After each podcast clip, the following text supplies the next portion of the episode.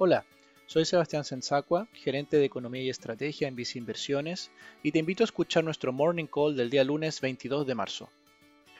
Continúa siendo el principal tema de discusión entre los inversionistas de si la inflación tendrá un mayor dinamismo en los próximos meses.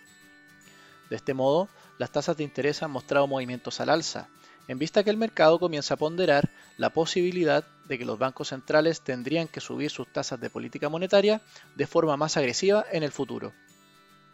Así, este comportamiento de las tasas de interés ha afectado de forma negativa el precio de la renta fija y por ende la rentabilidad de estos instrumentos.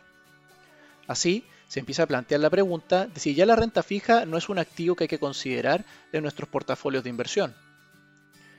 En Viceinversiones, nuestra opinión es que sí hay que tener inversiones en renta fija en un porcentaje del portafolio, en base a los siguientes argumentos. Aunque existen presiones de inflación en el corto plazo, creemos que el lento proceso de recuperación del mercado laboral a nivel global tendería a moderar estas presiones en un plazo más largo de tiempo. Por otro lado, los principales bancos centrales del mundo han señalado que no descartan intensificar sus medidas de apoyo, asumiendo que la inflación actual tendría características transitorias.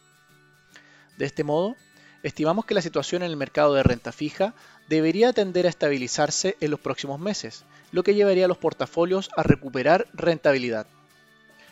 Al mismo tiempo, existen instrumentos de renta fija que protegen contra el riesgo de inflación, como son en el caso nacional los bonos en UF. Con todo, Estimamos que estas perspectivas se encuentran bien reflejadas en nuestro portafolio recomendado para un perfil de inversionista balanceado, mediante la exposición a los fondos mutuos Vice Renta Global por el lado de la renta fija internacional y Vice Estrategia más conservadora por el lado de la renta fija nacional.